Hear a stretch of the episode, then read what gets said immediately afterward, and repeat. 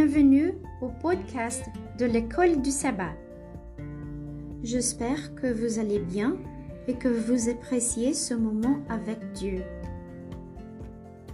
Je vous invite à prier pour demander les conseils et la bénédiction de Dieu pendant que vous étudiez sa parole.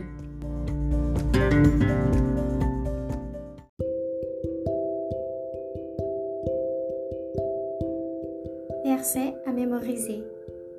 Voici, les jours viennent, dit l'Éternel, où je ferai avec la maison d'Israël et la maison de Juda une alliance nouvelle. Jérémie chapitre 31 verset 31.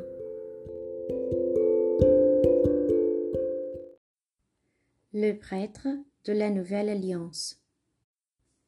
Le livre des Hébreux met fortement l'accent sur Jésus en tant que grand prêtre dans le sanctuaire céleste. En fait, l'exposé le plus clair de la Nouvelle Alliance dans le Nouveau Testament apparaît dans le livre des Hébreux avec son accent sur Christ en tant que grand prêtre. Ce n'est pas une coïncidence. Le ministère céleste du Christ est étroitement lié aux promesses de la Nouvelle Alliance. Le service du sanctuaire de l'Ancien Testament était le moyen par lequel la vérité de l'ancienne alliance était enseignée. Il était centré sur le sacrifice et la médiation. Des animaux étaient tués et leur sang était aspergé par le prêtre.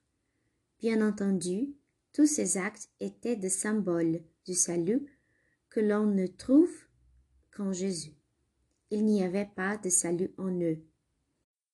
Lisez Hébreux chapitre 10, verset 4. Pourquoi n'y a-t-il pas de salut dans la mort de ces animaux? Pourquoi la mort d'un animal ne suffit-elle pas pour apporter le salut? Tous ces sacrifices et la médiation des prêtres trouvent leur accomplissement en Christ.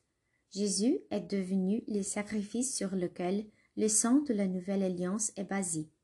Le sang de Christ a ratifié la nouvelle alliance, rendant l'alliance du Sinaï et ses sacrifices anciens nuls.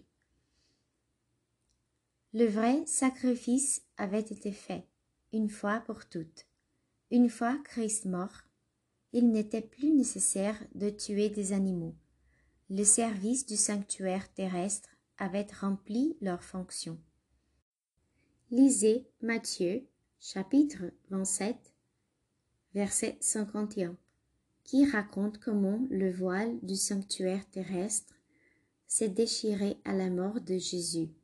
Comment cet événement nous aide-t-il à comprendre pourquoi le sanctuaire terrestre avait été remplacé? Bien sûr, le ministère sacerdotal était lié au sacrifice d'animaux. C'est Lévite qui offrait et servait des médiateurs pour le sacrifice dans le sanctuaire terrestre au nom du peuple. Une fois les sacrifices terminés, la nécessité de leur ministère a également pris fin. Tout s'était accompli en Jésus, qui maintenant offre son propre sang dans le sanctuaire céleste. Voir Hébreux chapitre 8 versets 1 à 5. Le livre des Hébreux souligne que Christ est le grand prêtre dans le cieux, étant entré avec son propre sang, et qu'il est notre médiateur. C'est le fondement de l'espérance et de la promesse que nous avons dans la nouvelle alliance. Comment vous sentez-vous en comprenant que, même maintenant, Jésus répand son sang dans les cieux en votre faveur? Quel degré de confiance et d'assurance cela vous donne-t-il en ce qui concerne le salut Réflexion avancée. En participant au pain et au vin avec ses disciples, le Christ a pris l'engagement d'être leur rédempteur. Il leur a confié la nouvelle alliance, grâce à laquelle tous ceux qui le reçoivent deviennent enfants de Dieu et cohéritiers du Christ. Cette alliance les a mis en possession de toutes les grâces que le ciel peut accorder, pour la vie présente et pour la vie à venir.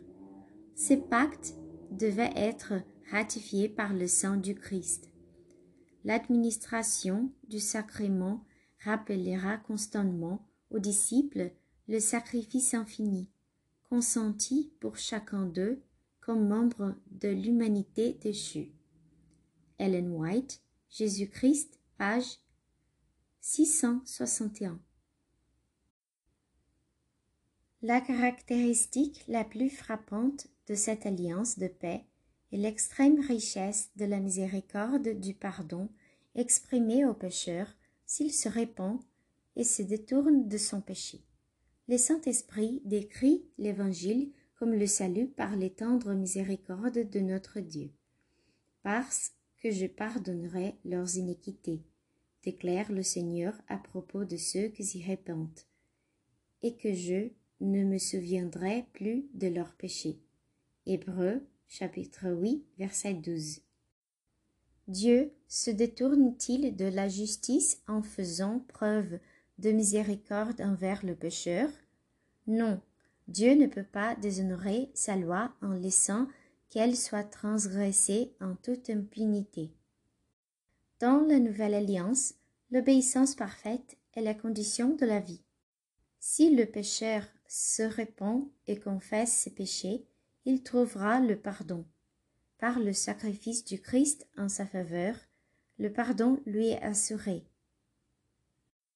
Christ a satisfait les exigences de la loi pour tout pécheur repenti et croyant. Traduit d'Ellen White, God's Amazing Grace, page 138. Discussion 1. Quel est l'avantage d'avoir la loi écrite dans le cœur plutôt que seulement sur des tablettes de pierre? Qu'est-ce qui est plus facile à oublier, la loi écrite sur des pierres ou la loi écrite dans le cœur? 2. Depuis la chute de l'humanité, le salut n'a été trouvé qu'en Jésus, même si la révélation de cette vérité a varié selon les époques de l'histoire les alliances ne fonctionnent-elles pas de la même manière? 3. Regardez la deuxième citation d'Ellen White dans l'étude d'aujourd'hui. Qu'entend-elle par l'obéissance parfaite comme condition d'une relation d'alliance? Qui est le seul avoir rendu l'obéissance parfaite? Comment cette obéissance répond-elle aux exigences de la loi en notre faveur? Résumé. La Nouvelle Alliance est une révélation plus grande, plus complète et excellente du plan de la rédemption. Nous qui y participons par la foi, une foi qui se manifestera dans l'obéissance à une loi écrite dans nos cœurs. Et c'est tout pour aujourd'hui. Veuillez vous abonner à notre podcast. Merci et à demain.